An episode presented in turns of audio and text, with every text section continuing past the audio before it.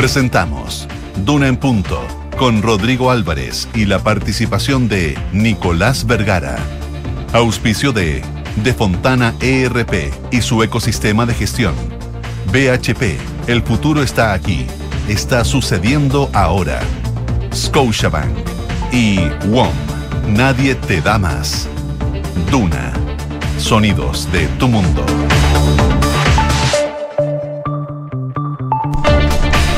Son las 7 de la mañana en punto, 7 de la mañana en punto. ¿Qué tal? ¿Cómo les va? Muy buenos días, bienvenidos, bienvenidas a esta edición de Una en Punto que hacemos desde la ciudad de Santiago, la capital del país, a través de la 89.7, pero llegamos a diferentes partes del territorio nacional. Llegamos a Valparaíso por el 104.1, a Concepción, ahí en la región del Biobío, en el 90.1, en Puerto Montt también nos escuchan en el 99.7 y en todas partes del planeta, www.duna.cl y a través de todas nuestras plataformas donde no solo nos puede escuchar, sino que también ver a través de nuestro streaming.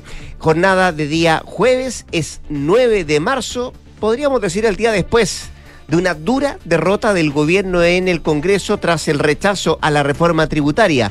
Eh, algunos lo catalogaban o la catalogan todavía como el corazón, el motor del programa de gobierno. De ahí debían salir dineros para financiar otros proyectos que están en el programa del presidente Gabriel Boric. No termina de buena manera el primer año de gobierno el presidente, dada esta derrota. Vamos a ver cómo comienza su segundo año de mandato, que parte el próximo día sábado con un consejo de gabinete. Estas puertas de un ajuste ministerial hoy día, hoy por hoy, está en el norte el presidente Gabriel Boric. Anoche habló, estaba molesto a raíz de la de la derrota a raíz de la, del rechazo de la reforma, pero también termina su discurso diciendo voy a tender la mano a quienes eh, no dieron su voto para que se aprobara esta reforma tributaria, para que reflexionen, para que reflexionemos y avancemos en buscar acuerdos en común que vayan en eh, pos de mm, toda la ciudadanía y la población chilena. Así están las cosas, vamos a ver cómo se enfrenta este día jueves tomando en cuenta los coletazos que deja el rechazo a la reforma tributaria. Josefina Stavrakopoulos, ¿cómo te va? Buenos días. Muy bien, ¿y a ti? ¿Cómo estás? Te escuché atento toda la hora previa. La hora completa. Desde las 6 de la mañana. Desde un minuto para las 6 partiste. Es verdad, un minuto para las 6. Estabas atento entonces. Atento, por supuesto. Bueno, si estabas atento, sabrás qué nos dice el pronóstico del tiempo. Eso fue lo único que no le puse. ¿No, le, pusiste atención? No. Bueno, yo los repito porque siempre hay gente que se va sumando a nuestra sintonía. Y les cuento que hasta ahora en Santiago hay 13 grados de temperatura. La máxima va a llegar hasta los 30 con cielos principalmente despejados y probablemente eh, vamos a tener algo de nubes durante la tarde. Si nos vamos a Viña del Mar y Valparaíso, la máxima pronosticada es de 20 grados, cielos principalmente cubiertos y temperaturas que se van a mantener entre los 20 y los 21 grados de aquí por lo menos hasta el fin de semana, según lo que nos dice la Dirección Meteorológica de Chile para el día de hoy. En Concepción les cuento que a esta hora está nublado, las nubes se van a mantener durante esta jornada. Hay 15 grados, la máxima va a llegar hasta los 19. Y en Puerto Montt, los cubiertos también, 11 grados de temperatura, máxima de 18 y para la tarde se esperan lluvia débil, seguro que nos indica la Dirección Meteorológica de Chile. Mientras mirabas tú y nos dabas cuenta de lo que pasa con el pronóstico del tiempo durante el día de hoy, durante esta jornada de jueves en diferentes puntos del país, también me preocupé y adelantándome a lo que puede ser el fin de semana. Eh, no vamos a bajar de los 30, al menos acá en la zona central, pero ya la otra semana comienzan a bajar un poco las, eh, las temperaturas en el, eh, en el sector centro de nuestro país, particularmente acá en la región metropolitana. Em, vamos a estar con Nicolás Vergara en un rato más también acá en Durán Punto y con nuestros infiltrados, nuestras infiltradas. Hoy día em, vienen juntitas Mariana Marusic y Gloria Faúndez a hablarnos como del mismo tema, pero con caminos diferentes. Por cierto, el rechazo a la reforma tributaria, los coletazos en materia política y también en materia económica. De eso hablamos en un rato más acá con Gloria Faúndez y Mariana Marusic, nuestras infiltradas. Ahora, ¿cuánto son las 7 con 4? 7 de la mañana con 4 minutos. Le presentamos nuestros titulares.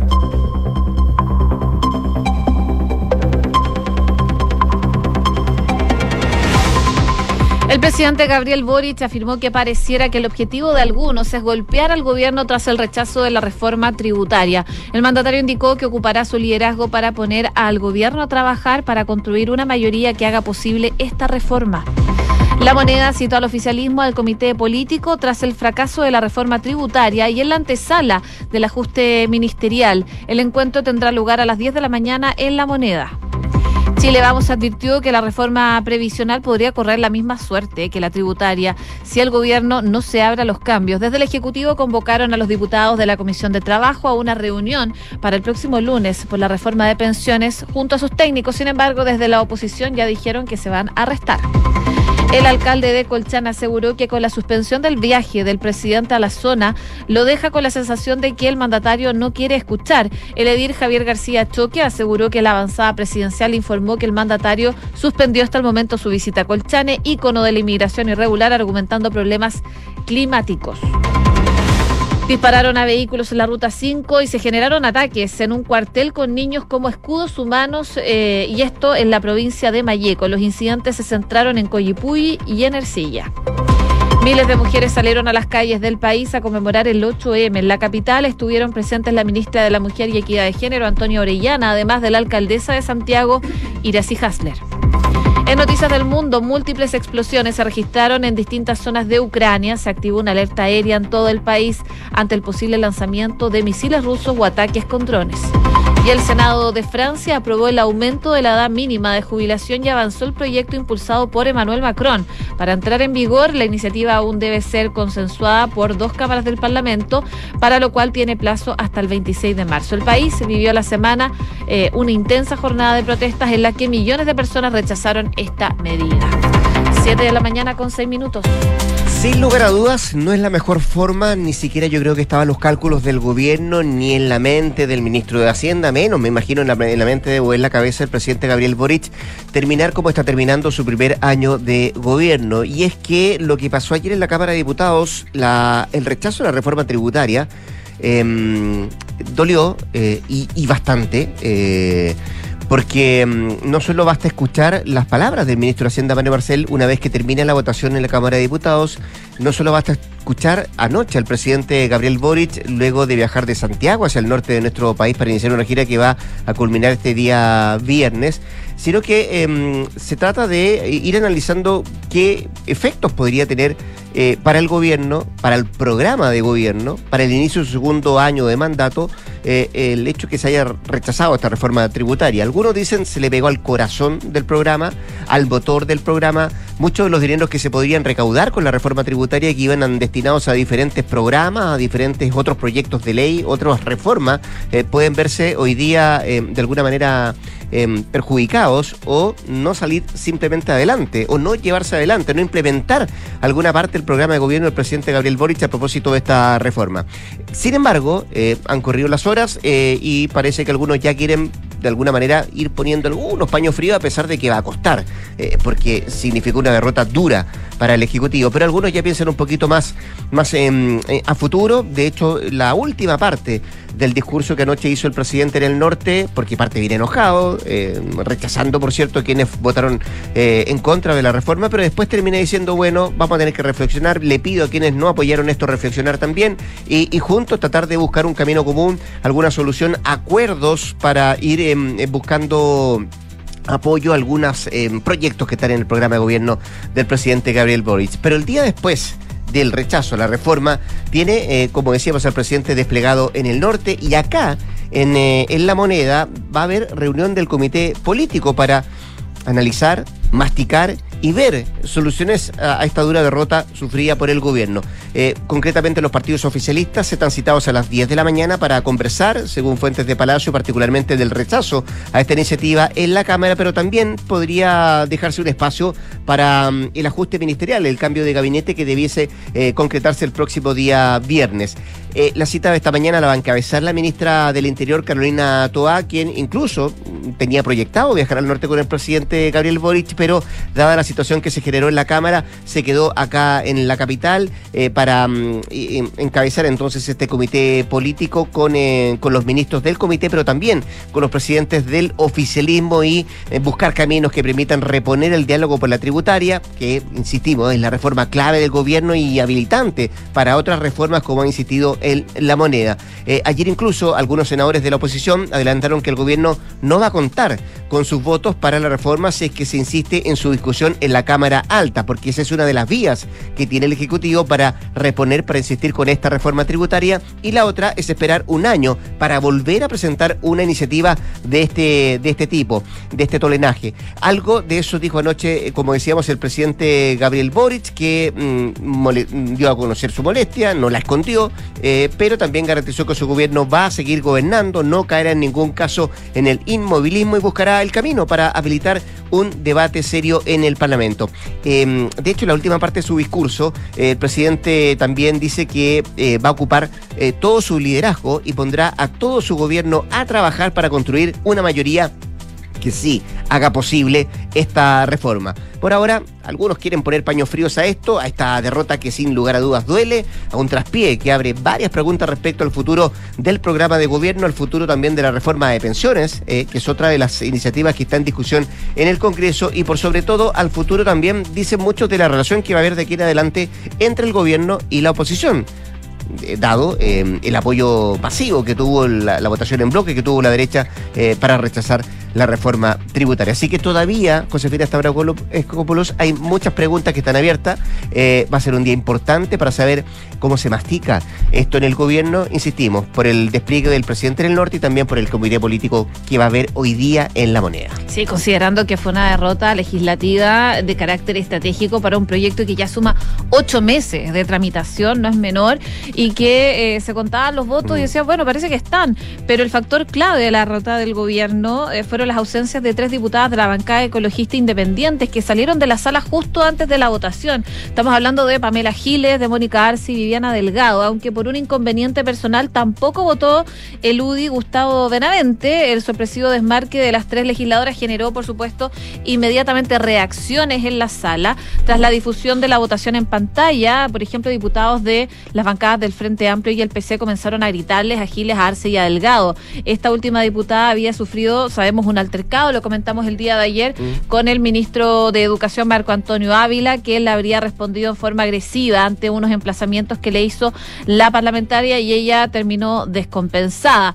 Eh, eso también generó que su partido dijera, nosotros cortamos relaciones con el ministro Ávila, eh, de aquí a que salga del gabinete y también a puertas del 8M, porque fue el 7 de marzo esta discusión. Y aunque desde la bancada ecologista independiente descartaron una relación con el episodio de Ávila, varios legisladores interpretaron este desmarque de las tres diputadas con esta situación en particular y como una represalia hacia el gobierno. Y a pesar de las muestras de solidaridad que expresaron durante la jornada varias parlamentarias, incluso el mismo ministro Marcel eh, Delgado, al igual que Giles y Arce, se vio sometida a recriminaciones. Le gritan eh, cosas de otros, otros parlamentarios no sé cómo decirlo de forma más polite, te embarraste a Chile. Claro.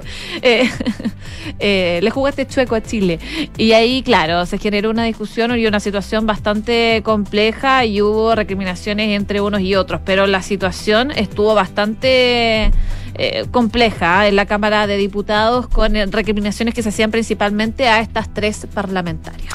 Sí, em, uno puede decir, bueno, eh, votó en bloque la derecha contra la reforma tributaria, eh, el rechazo, pero también hubo parlamentarios, como tú decías, de el propio oficialismo.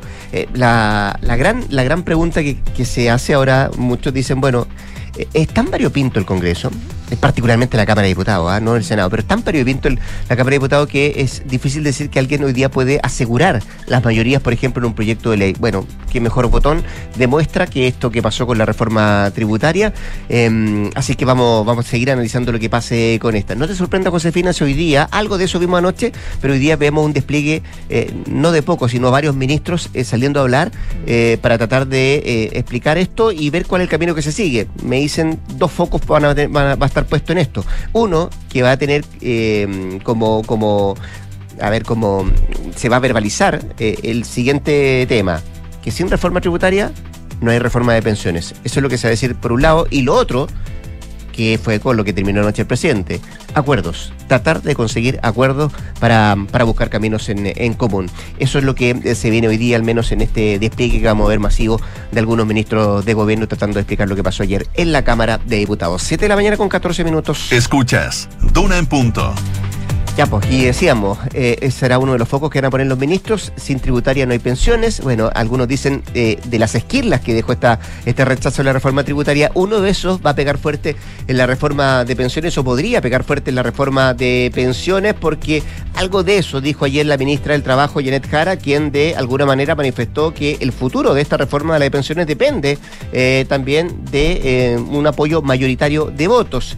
algunos parlamentarios ayer decían, particularmente de oposición, más que decían, advertían al gobierno que podía tener la reforma de pensiones el mismo rumbo que la reforma tributaria si es que el gobierno no cambia la estrategia política y si es que el gobierno tampoco no solamente cambia la estrategia, sino que el contenido de esta iniciativa, de esta reforma de pensiones. Eh, la ministra del Trabajo ayer en la tarde dijo que este rechazo no solo afecta en materia de pensiones, sino que también eh, va a afectar en materia de empleabilidad y el acceso a las salas cuna.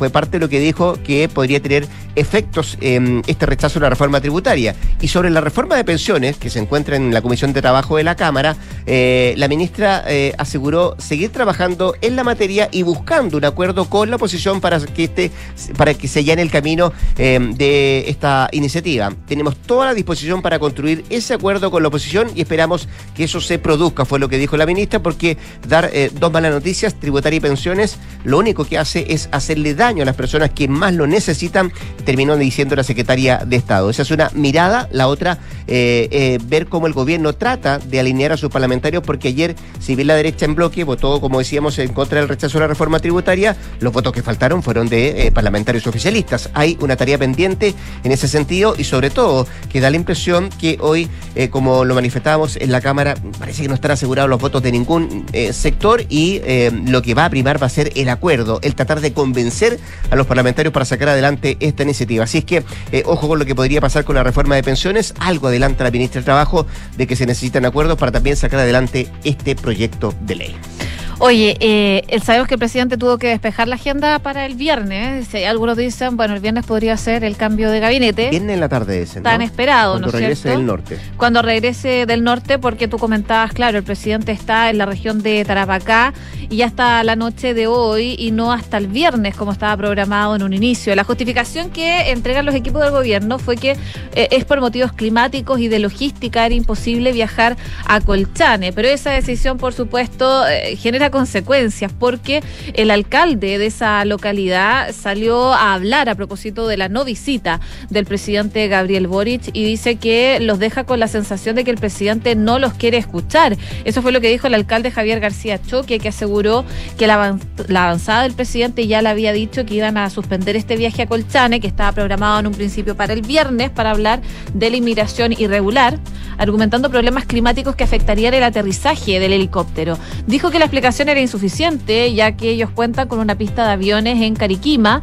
y en protesta el edil ingresó, de hecho, ayer un oficio en la delegación anunciando que no iba a asistir a esta reunión que el mandatario va a sostener hoy día con el gobierno regional. Desde hace días se especulaba que el presidente podría cancelar la visita a Colchane para regresar anticipadamente de su gira a Tarapacá para ultimar los detalles eh, del esperado cambio de gabinete eh, y esto está generando molestia, por supuesto, en el edil de la zona. Vamos a ver cómo se da el despliegue del presidente en el norte a raíz de la molestia, como tú decías, del em, alcalde de Colchane, porque, claro, acortar eh, la travesía por el norte implicaba dejar de no visitar algunos lugares, uno de esos Colchane, 7 con 18. Estás en Duna en Punto. Dejemos un ratito lo que está pasando en nuestro país, miremos lo que pasa en el mundo. El presidente de Ucrania ha calificado la noche recién pasada como la más difícil desde que comenzó la invasión a su país de parte de las tropas rusas hace más ya de un año. Habló eh, el presidente de Ucrania para dar detalles de la ofensiva rusa que disparó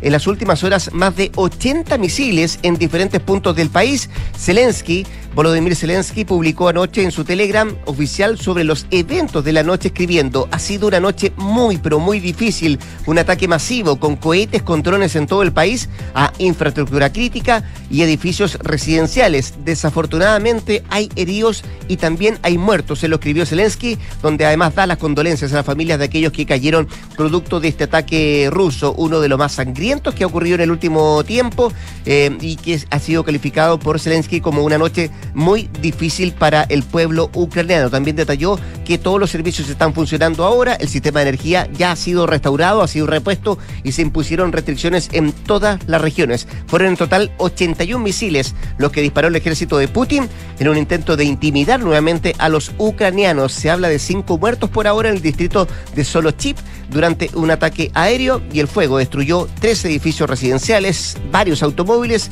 un garage y varias dependencias. Es el detalle que se da a esta hora de este masivo ataque con misiles por parte de las tropas rusas en territorio ucraniano. 7 con 19.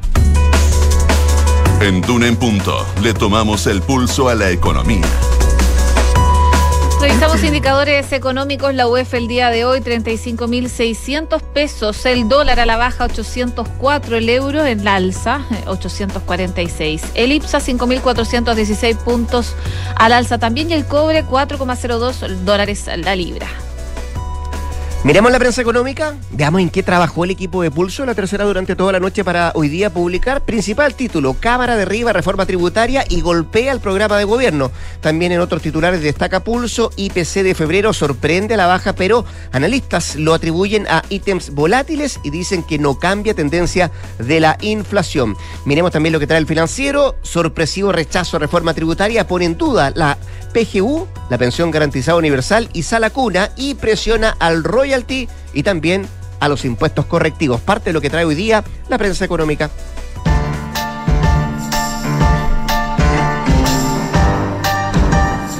Oye, la banda musical de Amy Winehouse se juntó para actuar por primera vez en Londres desde que falleció la cantante en el año 2011. La estrella mundial murió trágicamente, sabemos, por una intoxicación por alcohol a los 27 años. Su banda, reconocida y aplaudida desde siempre, se volvió a juntar. Eh, el martes pasado y aseguraron que estaban listos para tocar en, el, en un lugar nuevamente de Londres el próximo 10 de mayo. En la cita, el papá de Amy Winehouse, Mitch Winehouse, quien eh, fue cuestionado en algunos sectores por no haber frenado oportunamente los excesos de su hija, estuvo presente en el concierto. La banda ha estado trabajando en la próxima película biográfica, Back to Black, para garantizar su precisión y ayuda con la música. En una entrevista, eh, el director musical y bajista de Amy, Dale Davis, dijo, quiero lo mejor para Amy y también para su legado. Así que novedades en cuanto a Amy Winehouse quien lamentablemente falleció en el año 2011. Se le extraña por su potente voz, por cierto, usted la puede escuchar, pero además por su puesta en escena a, Amy. Bueno, nos vamos a la pausa comercial. Yo sé que tú vuelves a las 8 de la mañana para actualizar las noticias, pero antes que te vayas quiero darte un consejo. Fíjate que en WOM te dan más red, te dan más conexión y más gigas para que puedas conectarte estés donde estés y además escucha bien a un precio justo porque son la red 5G más grande del país y no van a parar. WOM, nadie te da más. Son las 7 de la mañana con 22 minutos, hacemos una pequeña pausa comercial. Regresamos con más temas acá en Duran.qs, el 89.7.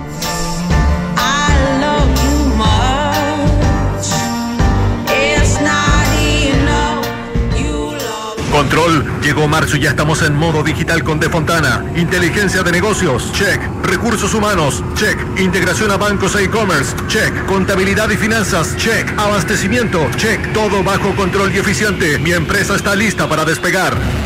Prepárate para un año desafiante y despega la eficiencia con Sapiens de Defontana, el ERP para medianas y grandes empresas que te conecta con todo. Asegura tu cambio a Defontana ERP con nuestro nuevo migrador automático ahora en defontana.com.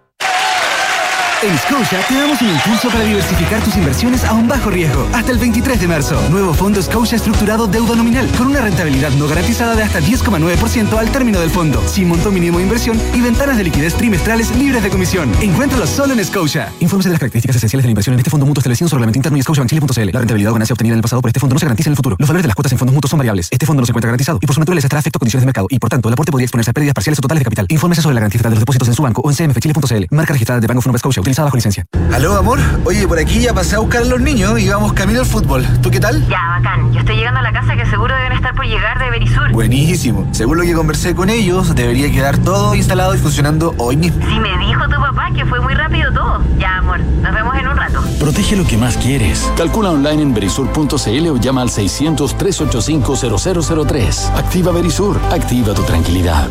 Escuchas Duna en Punto con Rodrigo Álvarez.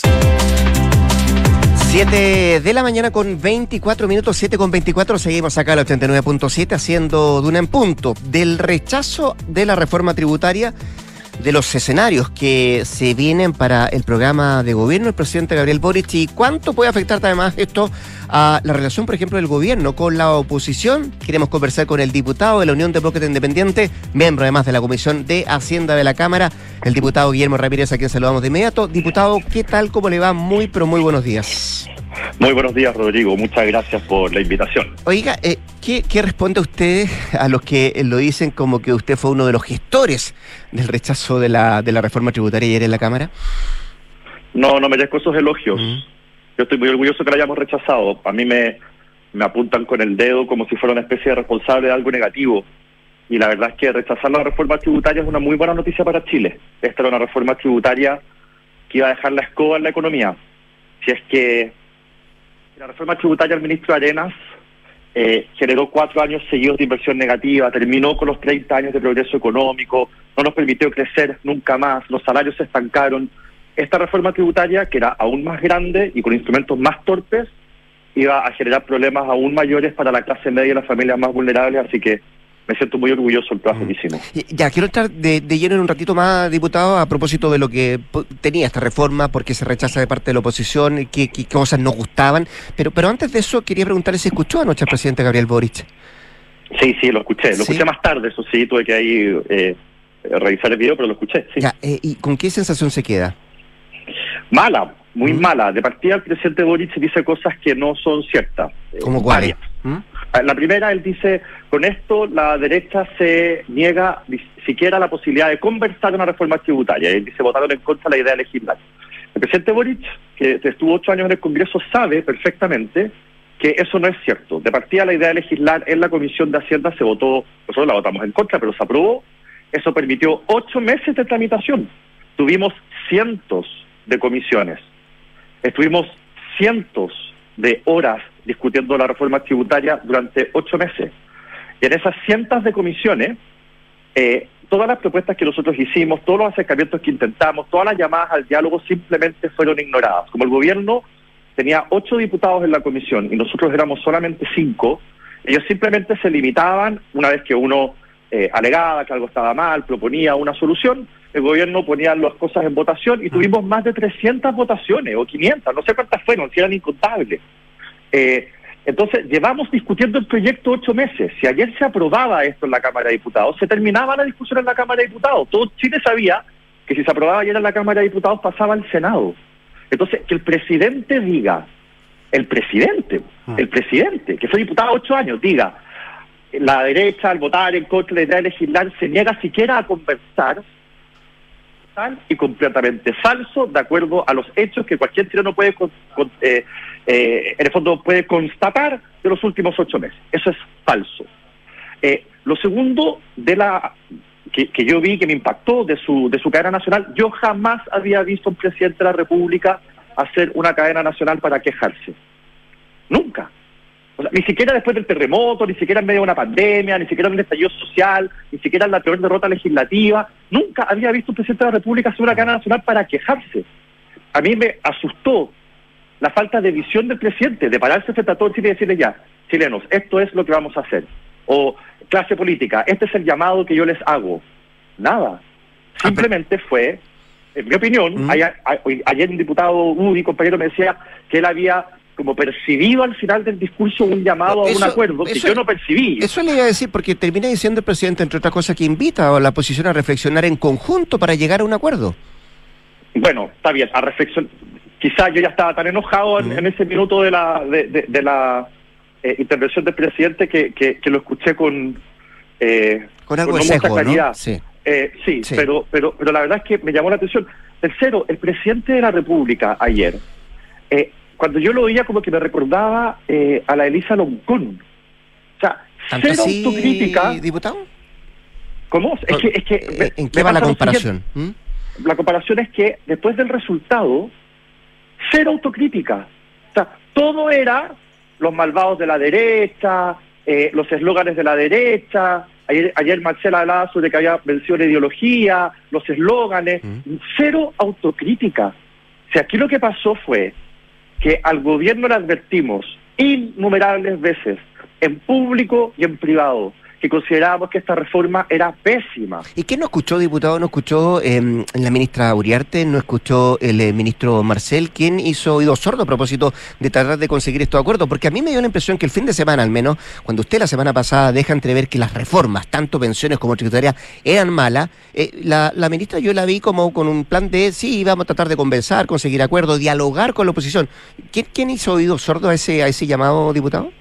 Yo creo que hubo una estrategia del gobierno, una definición del gobierno eh, de no negociar en la Cámara de Diputados, eh, tratar de aprobar la reforma tal cual y con el tejo bien pasado, bien extrema, para llegar en una mejor posición para negociar con los senadores. O sea, cuando, cuando la ministra Uriarte, el mismo ministro Marcel, hablaban sobre conversar con la oposición y qué sé yo, yo supongo estaban pensando en hacerlo en el Senado, porque al menos en la Cámara de Diputados en estos ocho meses no lo hicieron. ¿Pecó de todos exceso de confianza el gobierno?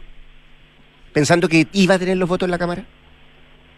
Bueno, yo creo que sí. Yo creo que cuando ellos cuando ellos eh, toman la, la definición de no negociar en la Cámara y de tratar de pasar usando uso simple, haciendo uso simplemente de sus mayorías, en el fondo lo que están haciendo es decir, mira, la Cámara es simplemente un trámite. La Cámara, esta cuestión es fácil. En el Senado, como, como estamos divididos por mitades, ahí va a ser más difícil, negociemos allá. Yo creo que esa fue la lógica del gobierno, pensar que lo de la Cámara era simplemente un trámite, un paso que estaba dado.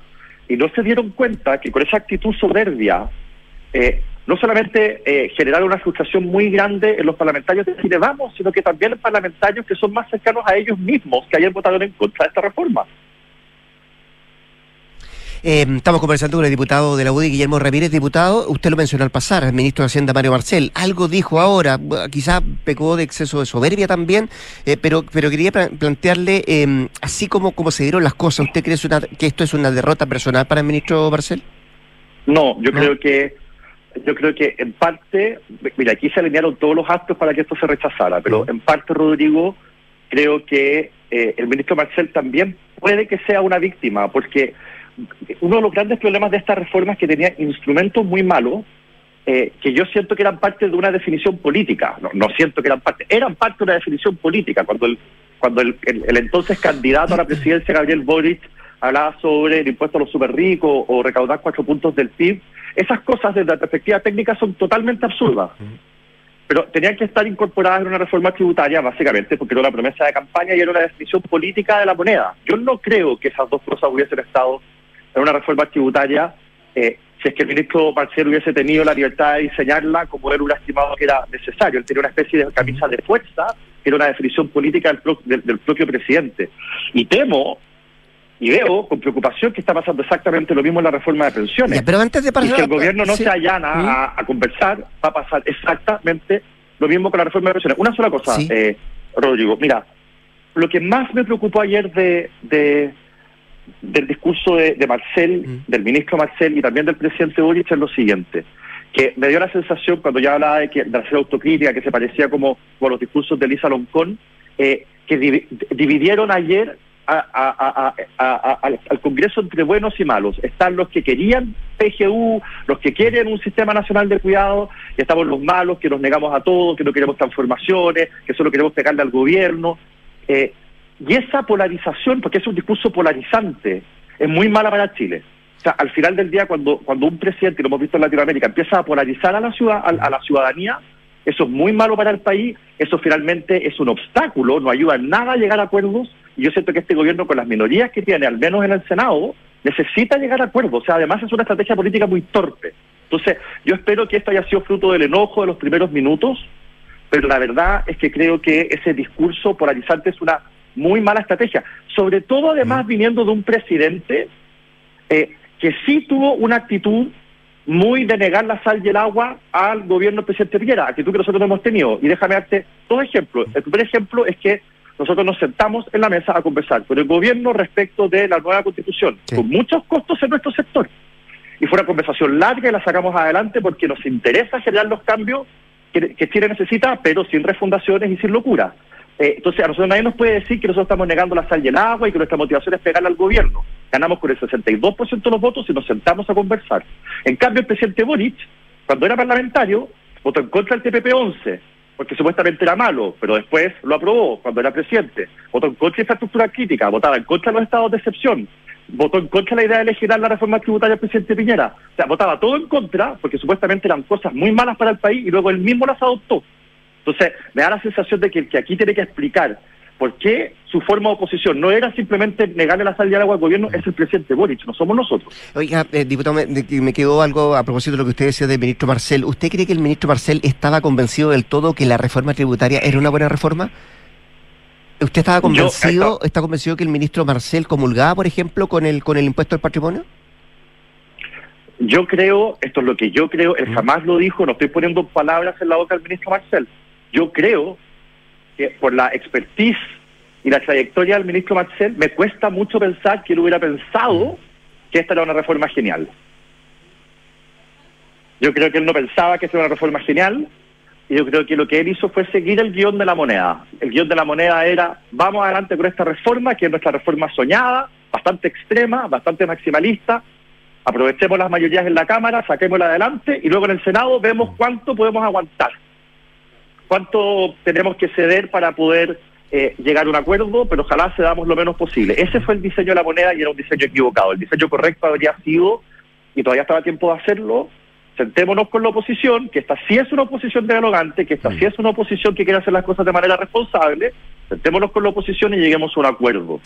Y ayer el presidente, tú lo dices, Sí. yo no lo percibí de tal forma, porque para mí la palabra reflexión no es sentémonos a conversar, pero bueno, pero, pero, pero si lo que está diciendo el presidente ayer al final de su discurso es que él quiere hacer un mega acuerdo que involucre pensiones, que involucre cómo se financia y qué sé yo, por supuesto que vamos a estar dispuestos a sentarnos en la mesa a conversar y si eso toma 30, 60, 90, 100 días, como fue el tema constitucional Ahora- o más, estamos dispuestos para sacarlo adelante. Perfecto. Ahora, si el camino no es ese, si el camino no es el diálogo, si el camino no es conseguir acuerdo, ¿puede la reforma de pensiones seguir el mismo la misma suerte que la reforma tributaria?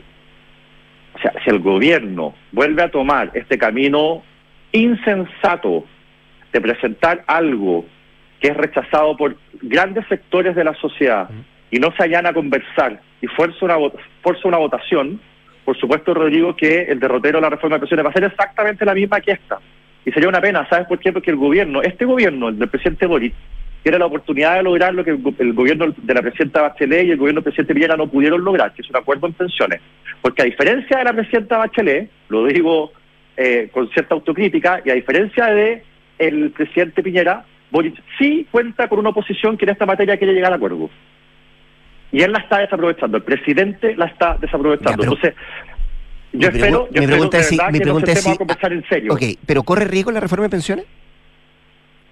No, no, pero a ver, eh, Rodrigo, una de las cosas que dice, por ejemplo, la reforma de pensiones es que los seis puntos adicionales de cotización no van a ser del trabajador y no van a ser heredables y no vamos a poder elegir eh, quién los administra. Y respecto a los otros puntos, eh, también vamos a tener, vamos a perder libertades porque va a haber un ente público que va a hacer una cierta administración, que va a hacer la ventanilla, y yo solamente puedo elegir al gestor. Eh, entonces, le quita libertad. Y esa reforma es tremendamente rechazada por los chilenos, dependiendo de la, de la, de la encuesta y dependiendo de lo que pregunten. Hay encuestas que hasta el 92% de los chilenos dicen que están en contra cuando les preguntan, por ejemplo, por eh, la administración y heredabilidad de sus propias cotizaciones.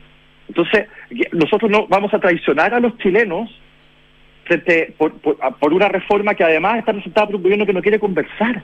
Mira, ayer en la reforma tributaria nosotros recibíamos llamadas de las pymes, de fundaciones y corporaciones, eh, de, de, es que tú no te puedes imaginar la cantidad de, eh, de, de los contadores, eh, del comercio, tú no te puedes imaginar, Rodrigo, la cantidad de organizaciones que estaban en contra de esta reforma tributaria, que no eran gente rica, que no eran las grandes empresas. Eh, entonces, al final, eh, a, mí, a mí me pasa que la ex-DC, los amarillos, demócratas, la gente del Congreso, el PDG, gente que originalmente quería votar a favor de la idea general de este proyecto, eh, se dieron cuenta de que la misma ciudadanía lo rechazaba. Entonces, el gobierno no puede ser tan soberbio, presentar un proyecto que la gente rechaza, con minoría en la Cámara de Diputados, con bajos niveles de aprobación, darse el lujo de no querer conversar y esperar además que eso se apruebe. La última. Eh, dijo la ministra Jara ayer que eh, el hecho de no aprobar la reforma tributaria va a tener efectos, no solo en pensiones, empleabilidad y también salacuna. ¿Usted comparte eso? Sí, eh, va a tener muy buenos efectos en la economía. La ministra del Trabajo debería estar contenta de que lo que se presagiaba para este año, de que íbamos a tener problemas de empleo a partir de abril, probablemente eh, con el rechazo de la reforma tributaria sea más suave, eh, de acuerdo al Banco Mundial, íbamos a estar dentro del grupo de los cuatro países que iba a crecer menos este año, junto con Sri Lanka, Guinea Ecuatorial, que es el único país que habla castellano en África, eh, y Rusia, que está en guerra con bloqueos económicos, nosotros íbamos a ser con esos países los que menos íbamos a crecer. Probablemente ya no va a ser así. Y eso genera empleo y eso permite que los salarios aumenten por lo menos un poquito. Y va a ser una buena noticia. Ahora, ¿cómo financiamos lo que hay que financiar? Bueno, el gobierno tiene que entender que la poco creativa y vieja receta de subir siempre impuestos no funciona. No le funcionó a Arenas y no iba a funcionar ahora. El BID ha dicho, por ejemplo, que terminar con los programas mal evaluados que tiene hoy día Chile eh, equivale a lo que hay que subir a la PGU. Es que eso quiero preguntarle, ¿sin reforma tributaria existe posibilidad de que la pensión garantizada universal pueda seguir mejorando, por ejemplo, en monto y también en cobertura? Sí, está el estudio del BID que dice que los programas mal evaluados eh, son equivalen a 0,9 puntos del PIB. Y eso es lo que vale lo que el, gobierno pretende gastar en la PGU. Luego están eh, hay, hay, muchas otras cosas que el Estado gasta mal. Todavía está la reforma del royalty minero en el Senado. Mira, hay muchas cosas que hacer. Y lo que yo vi ayer en, cadena nacional mm. fue un presidente quejándose en vez de un presidente liderando y proponiendo para sacar esto adelante.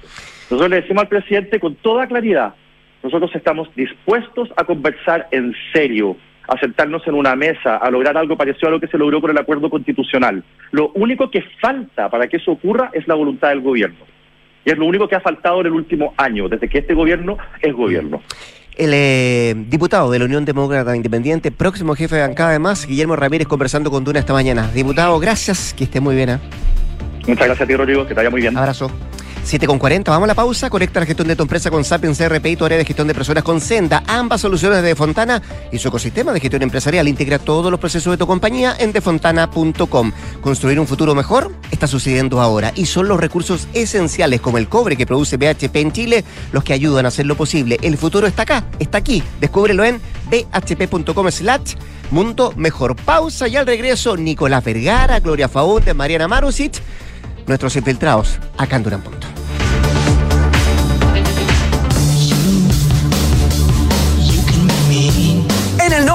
En el centro y en el sur.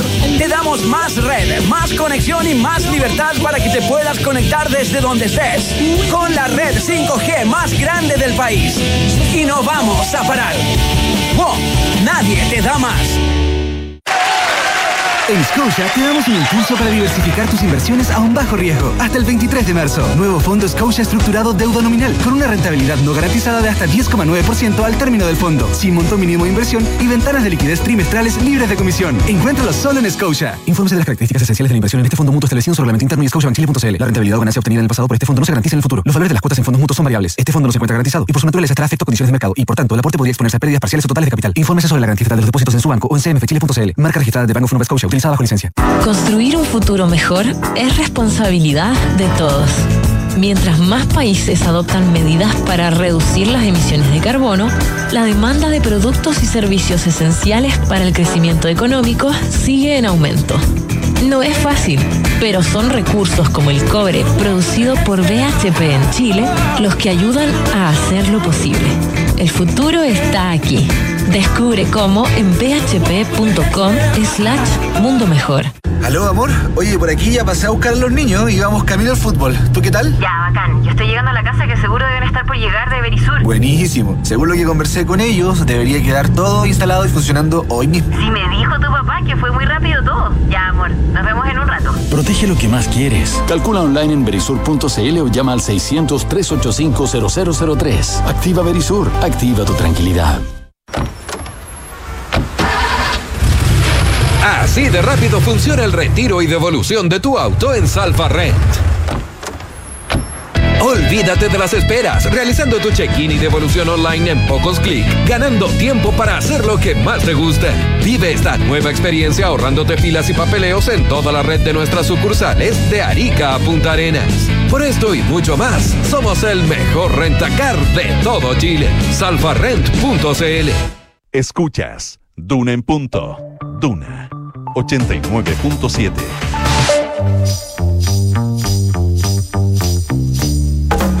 son los infiltrados en Duna en Punto.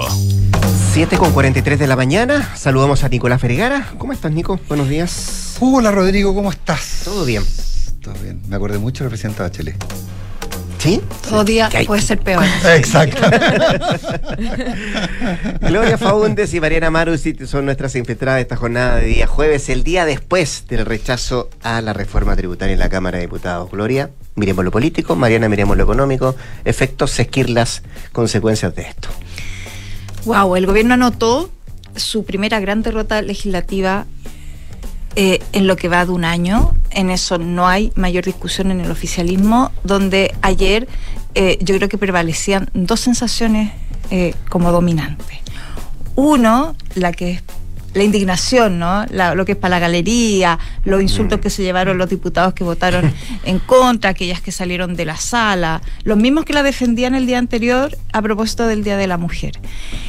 Y e incredulidad. Incredulidad porque la verdad es que no se entiende qué pasa. Es decir, estábamos todos mirando televisión. Bueno, yo estaba mirando televisión. Evidentemente ha- hay periodistas que estaban en, en el sitio del suceso, como se llama a esta altura ya, uno podría denominar. El sitio del- la escena del crimen. La escena del crimen, claro. eh, cuando eh, nos sorprendimos con el rechazo a la reforma tributaria. ¿Por qué incredulidad? Porque es poco entendible que un gobierno que tiene todas las herramientas eventuales para poder administrar un escenario que se veía complejo no las haya utilizado. Voy para allá. Primero, tienen el control de la Cámara de Diputados, la mesa, digo yo. Se pudo haber pospuesto la votación. Es medio raro que nos haya pospuesto una votación si es que de verdad sentían que había un escenario endeble. Dos, como una reforma estructural de este gobierno o definida como estratégica por el propio gobierno se juega al- en, en la- en el margen de la cancha. ¿Cómo nos asegura un margen mayor de votos? Y tres, y quizá esto es parte de los aprendizajes eh, de un gobierno que eh, se instala que, eh, o, o que debuta en el poder o al menos una parte importante de él, hoy está el comodín presidente. Este es un presidente muy activo, es un presidente que se ha involucrado en negociaciones en lo que se denomina la cancha pequeña. ¿Cómo es posible que el presidente no tome un llamado? Nunca leyó las notas de prensa cuando la presidenta Bachelet, el presidente Lago, el presidente Piñera tomaban el teléfono como última ratio para eh, forzar ciertas eh, posiciones frente a la votación y ya, porque las cosas no puede ser más, más peor, como ya Más vamos peor. a decir, eh, se da en la antesala de un cambio de gabinete, en la antesala de un cambio de gabinete, donde el punto central es la gestión. Porque aquí yo creo que hay un problema de gestión, al menos un problema de gestión legislativa evidente. Y dos, eh, a puertas de un primer aniversario. Es decir, qué manera De terminar el qué primer año, manera ¿no? de terminar el primer año, más aún cuando el gobierno se había entusiasmado con una suerte de veranito de San Juan a propósito de la emergencia eh, en el centro sur por los incendios que habían terminado en un en una un, digamos una consolidación de una mejor aprobación gubernamental. Eh, la indignación ayer del presidente era comentario obligado en la amplia comitiva que estaba en el norte, muy molesto. Eh, yo creo que su tono también ayer en la, en la tarde, eh, en la noche, digamos, cuando él habla, no estaba previsto que hablara, ojo, no estaba previsto la intervención del presidente, está de cinco minutos, donde acusó fuertemente a la oposición. Y yo también creo que también cambia eh, la perilla del tono del ministro Marcel. Uno se sorprendió Totalmente. ayer, uno se sorprendió ayer al principio cuando el ministro hace este saludo y hace un gesto a las diputadas que todo el mundo leyó como, wow, qué heavy lo que le están haciendo al ministro de Educación. Después, con la votación, uno entiende a qué iba ese gesto, evidentemente tardío. Eh, y después en su alocución pública, yo creo que su, eh, digamos, su vocería más dura respecto de eh, la oposición y, y, y- y todo esto que se hace. Muy, muy dura. Sí. Él fue muy duro. Es que él estaba- Poco Mar- muy poco Marcel. Muy poco marceliana. Muy poco no cayó nada bien tampoco es todo eso que dijo que estoy seguro que van a celebrar quienes evadan impuestos y quienes asesoran los contribuyentes para eludir impuestos. Y también- Sa- Sacó más de alguna roncha eso, ¿no? Sí, sacó más de alguna roncha, igual cuando hablaba de que ganan los, las- los sectores más de derecha, etcétera. Fíjate que como no hay nada más eh, fuerte para un político que ser esclavo de sus palabras, ayer circularon varios tweets del presidente cuando era Sí. parlamentario a propósito evidentemente de, eh, de cómo una oposición se, se planta, digamos, frente a un gobierno en determinados proyectos. Y lo voy a citar porque a mí me parece que si este gobierno ha hecho de parte importante de su perfil, desdecirse, y hacer lo contrario de lo que hacían como oposición ahora como gobierno, esto es bien sintomático también. Dice el ministro Blumen, entonces, eh, aludiendo, porque Año 2019, Dios, ¿no? claro, porque Dios además es guionista, también sobre un rechazo a una reforma tributaria, en este caso la del presidente Piñera, decía, el ministro Blumen insiste con la idea de que rechazar proyectos del gobierno es obstruccionismo. Si evaluamos que la propuesta de reforma tributaria es regresiva y favorece a los más ricos, tenemos el deber de rechazarla. Eso no es ser obstruccionista, es actuar por convicción. Acá yo creo que evidentemente está muy clara el libreto comunicacional del gobierno, es endosar a la oposición la responsabilidad de, el- de una derrota muy estratégica. Pero yo creo que no hay nadie en el oficialismo, a mí me tocó hablar con varios ayer, que frente a una segunda pregunta no reconozcan que acá lo que hubo frente a una derecha que anunció, ojo, que anunció con harta anticipación que no iban a estar sus votos, lo que aquí hay evidentemente es una negligencia política del gobierno. Y bueno, se esperaba en realidad que se apruebe el proyecto en parte porque la DC había acondicionado sus votos el día anterior a justamente que el gobierno reactivara un poco la mesa técnica de pensiones. Cosa que el gobierno accedió ayer, de A las hecho. nueve y tanto de la mañana salió el, eh, el comunicado invitando. Eh, sí, a algunos les llegó un poco más, un poco después, un poco antes, pero eh, antes de la votación, efectivamente, de la reforma tributaria, que fue pasada a la una de la tarde, eh, les llegó a los diputados de la Comisión de Trabajo una invitación para reunirse el próximo lunes para eh, hablar justamente y dialogar respecto de la reforma de pensiones, a la cual Chile Vamos ahora dice que se va a, re- se va a restar de la cita hasta Y- no y- tener lista su propuesta. Y ellos- RN además como reacción a los dichos del ministro Marcel, lo que de nuevo Sí, plantea... está todo ligado, al Ah, final. claro, Está está, todo al final ligado. está todo, todo- todo- esta cadena... eh, Y está- además dicen esto es algo que está haciendo el gobierno porque la DC lo pidió, entonces nos- nosotros nos sentiríamos incómodos también yendo a, a esa cita. Bueno, hay distintas explicaciones por las cuales van o no a ir, pero, pero más allá de eso, eh, se- se- lo- los votos de C estaban amarrados y por eso también se pensaba un poco que esto iba a resultar aprobado, digamos. Porque siempre hu- estuvo en duda, sí, algunos votos que iban o no a estar, que iba quizás a estar estrecho la votación, pero se pensaba que si se estaba procediendo a votar era porque el gobierno tenía los votos, no se entendería de otra manera, digamos. Eh, bueno, resultó rechazado y por qué es importante eh, la reforma tributaria para este gobierno y para todo lo que queda de gobierno en realidad, es porque básicamente se, se, se buscaba recaudar un 3,6% del PIB y con eso financiar la mitad del programa de gobierno eh, entre algunas cosas, bueno, algunas de sus iniciativas más emblemáticas, como el alza de la pensión garantizada universal en la reforma previsional, eh, que busca el gobierno subirla desde los actuales 206 mil pesos a 250 mil y el gobierno insistentemente, o sea, en reiteradas ocasiones ha tratado de ligar siempre la reforma tributaria, que es una reforma que la ciudadanía quizás no siente tan cercana a justamente todas estas otras políticas sociales que el gobierno eh, ha venido impulsando. Entonces siempre se dijo durante los últimos meses que eh, la reforma tributaria era para subirle a la gente la, la pensión garantizada universal eh, y entre otras cosas como reducir las listas de espera o alza de recursos, destinar mayores recursos a la salud primaria, entre otras cosas. De hecho, ayer el gobierno, ah, cuando se rechazó el proyecto en su idea de legislar, que es primera vez que se rechaza un proyecto en primer trámite de una reforma tributaria, eh, cuando se rechazó la iniciativa también desplegaron una campaña comunicacional diciendo todo lo que implicaba rechazar esta iniciativa, que es todos los recursos que no van a llegar a estas políticas sociales. Ahora, hay que tener en cuenta que si bien esto implica que el gobierno o tiene que esperar un año para volver a presentar una iniciativa de este tipo, porque tal como los retiros, al rechazarse la idea de legislar, no se puede ingresar por un año. eh, eh, también puede insistir en el Senado, cosa que es muy difícil porque necesitaría los dos tercios, donde la derecha tiene... Y había una discusión ayer, ayer se estaba levantando una discusión reglamentaria respecto Sí. de que reformas tributarias solo podían entrar por la Cámara y no por el Senado. Igual es decir, que ahí va a haber o sea, una ni discusión. siquiera ni el, el- el tema de insistir en el Senado podría inclusive ni siquiera ser válido si es que la lógica es que las reformas tributarias tienen que entrar siempre por su orden. es decir, Pero fíjate en el Porque no ánimo- está considerado el la mixta después, ese es el problema. Fíjate en el ánimo que había ayer en el Congreso cuando empezó a surgir esta discusión, quienes planteaban que podía ser por ambos caminos era el gobierno, las Express, y quienes decían que no eran los funcionarios de la Cámara, que los diputados decían, no, yo en esto ya le creo a los funcionarios de la Cámara. Es decir, ya, No, ya, paremos, ya, ya. paremos ya. Claro, esto, parece que estos son los que saben. Oye, pero yo quería volver un segundo a la Gloria. Eh, pues tú hablaste de negligencia, eh, que el gobierno actuado negligentemente.